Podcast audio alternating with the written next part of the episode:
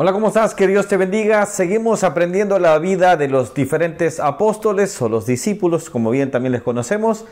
Y hemos ido viendo que cada uno de ellos tenía una, una forma de ser totalmente diferente en cada uno de ellos. Vemos que eran hombres comunes y corrientes, vemos que aprendemos que ellos realmente eran hombres que nadie quizás podía decir ellos van a ser eh, parte de la historia de la humanidad, pero lo llegaron a ser. Hoy vamos a ver la vida de Jacobo, hijo de Alfeo. Cuando vemos la vida de Jacobo, hijo de Alfeo, realmente nos damos cuenta que tanto en los diferentes evangelios simplemente está solo su mención de su nombre.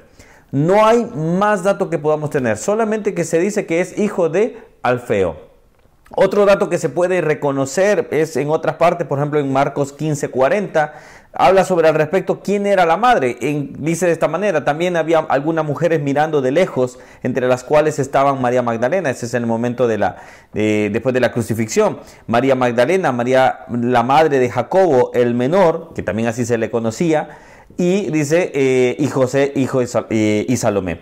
Esto es en Marcos 15:40. Cuando vemos la vida de Jacobo, hijo de Alfeo, prácticamente vemos a un hombre casi desconocido. Solo podemos saber su nombre.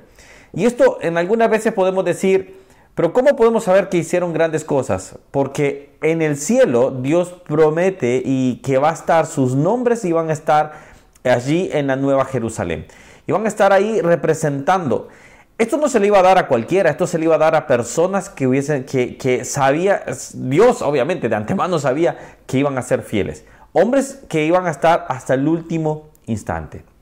Cuando vemos a Jacobo, hijo de Alfeo, nos damos cuenta que simplemente solo se me vino a la imagen de esas tumbas de los soldados de Estados Unidos, que muchas de esas, algunas de ellas ni siquiera tienen nombres, algunas de ellas no tienen todas, quizás hay un, hay un monumento para el soldado eh, que no se, no se tiene el cuerpo, quizás prácticamente, pero muchas de esas tumbas prácticamente uno podría decir, podría haber un nombre y uno decir, no sé quién es. Y así nos pasaría con Jacobo y Alfeo. Pero sí podemos saber que llegó al último instante. Ahora, cuando vemos esto, dice otro detalle es, se le llama Jacobo el menor. Esta es la palabra griega, sería micros, o sea, decir, se puede estimar que él podía ser de baja estatura. Se podría estimar que él era quizás el menor también. Pero bueno, son detalles que nos dan conjeturas nada más que podemos sacar conjeturas. Ahora, lo que sí quiero que aprendamos de este, de este hombre, de este apóstol, es lo siguiente. Y esto es lo que yo pude anotar para que compartírselo con ustedes y poder verlo realmente. Ver que se, me estaba perdiendo la hoja acá. Y es que cuando vemos esto, Vemos a estos hombres pensando y, diciendo, ellos realmente eh, tenían grandes historias, tenían grandes eh, cosas que hacer, obviamente. Pero cuando los vemos en detalle, vemos que eran simple y sencillamente comunes y corrientes.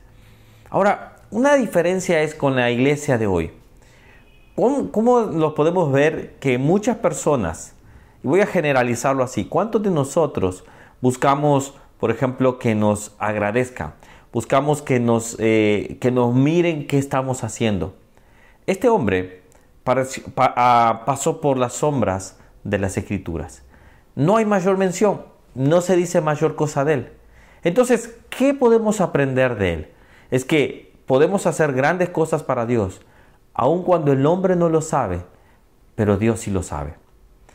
Hay veces que tenemos, eh, vemos acá en la iglesia, vemos personas que, por ejemplo, buscan del Evangelio su propio beneficio. Pero cuando vemos la iglesia, estos hombres de la iglesia primitiva, vemos que vendían sus propiedades y sus bienes y los repartían según, eh, a todos según las necesidades de cada uno. Ellos no buscaban eh, el protagonismo, buscaban que la obra creciera, buscaban que más conocieran a Cristo. Entonces empecemos a reflexionar, ¿qué estoy haciendo yo en la iglesia? ¿Busco protagonismo o busco que la obra siga avanzando? Una segunda cosa que yo anoté, una iglesia, hoy por hoy, eh, eh, la iglesia, dice una iglesia, a ver qué me puede dar la iglesia. Ahora, cuando vemos eh, Romanos 15, 15, 26, pues dice, porque Macedonia y Acaya tuvieron a bien hacer una ofrenda para los pobres que hay entre los santos que están en Jerusalén. Cuando vemos a estos hombres, se dedicaban a la obra, daban todo por ella se gastaban por, por, el Señor. Entonces, ¿Qué estamos haciendo como iglesia? Debemos de empezar a reflexionar cada uno de nosotros. Yo, ¿cómo estoy haciéndolo en la iglesia? Yo, ¿cómo estoy en cada momento? ¿Estoy buscando mi beneficio? ¿Estoy buscando que me den? ¿O estoy buscando que realmente como la palabra que el Señor dio, eh, nuestro Señor Jesucristo dio, es mejor que dar que recibir? Y por último, una iglesia que busca a quien resalta más para que me den más honra. En estos hombres de la antigua iglesia, la, iglesia primitiva, solo podemos ver este versículo que apega muy claramente sobre ellos. Fueron apedreados, aserrados, puestos a prueba, muertos a filo de espada, anduvieron de acá por allá, cubiertos de pieles de ovejas y de cabras, pobres, angustiados y maltratados. ¿Cómo contrasta con lo que hoy por hoy muchos tratan de seducir a las personas? Venga porque Dios quiere lo mejor para su vida. Venga porque sus problemas van a ser resueltos. Venga porque Dios tiene eh, mejores cosas para usted. Todo eso es terrenal. Sabes, por mucho tiempo yo crecí buscando mi beneficio. Por mucho tiempo yo crecí en, la iglesia de una manera pensando que la iglesia, eh, Dios me tiene que dar porque me tiene que bendecir. Y cuando veo la vida de los discípulos, cuando veo la vida de Jacobo, hijo de Alfeo, que solamente se menciona su nombre, pero que él hizo la obra. Me imagino que cuando él murió, según la, tradición dice que algunos lo apedrearon, algunos dice otros que lo golpearon hasta morir, otros llegan a decir que lo crucificaron, no hay un indicio preciso, pero cuando vemos la vida de Jacobo, hijo de Alfeo, que nada más solo se menciona su nombre, que no reclamó y decir por qué eh, no puedo tener un evangelio, por qué no, por, qué no puedo aparecer, por qué yo no puedo tener más protagonismo, simplemente se dedicó a hacer la obra de Dios. Y esto me lleva al último punto, es cuando un día, cuando en ese momento Jacobo, hijo de Alfeo, debe haber muerto, y él vio los cielos abrirse quizás, debe haber escuchado, bien hecho, siervo fiel, en lo poco fuiste fiel, en lo mucho te pondré. Entonces quiero que preguntes esto en tu vida en este momento, es, ¿qué estoy esperando yo de la iglesia? ¿Qué estoy esperando yo de Dios para mi vida? ¿Todo para mí?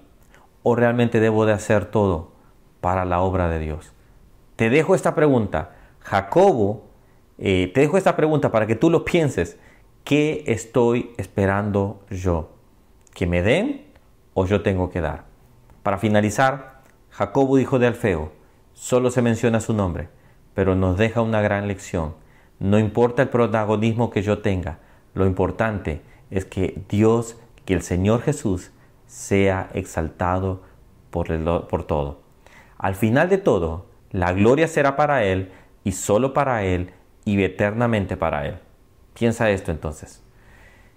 Estamos avanzando, estamos ya casi terminando los diferentes apóstoles. Vamos viendo que estos hombres algunas veces ya vamos perdiendo más datos, pero vamos aprendiendo igual lecciones de ellos. Que Dios te bendiga y seguimos aprendiendo el otro viernes de uno más de los apóstoles. Que Dios te esté bendiciendo. Chao, chao.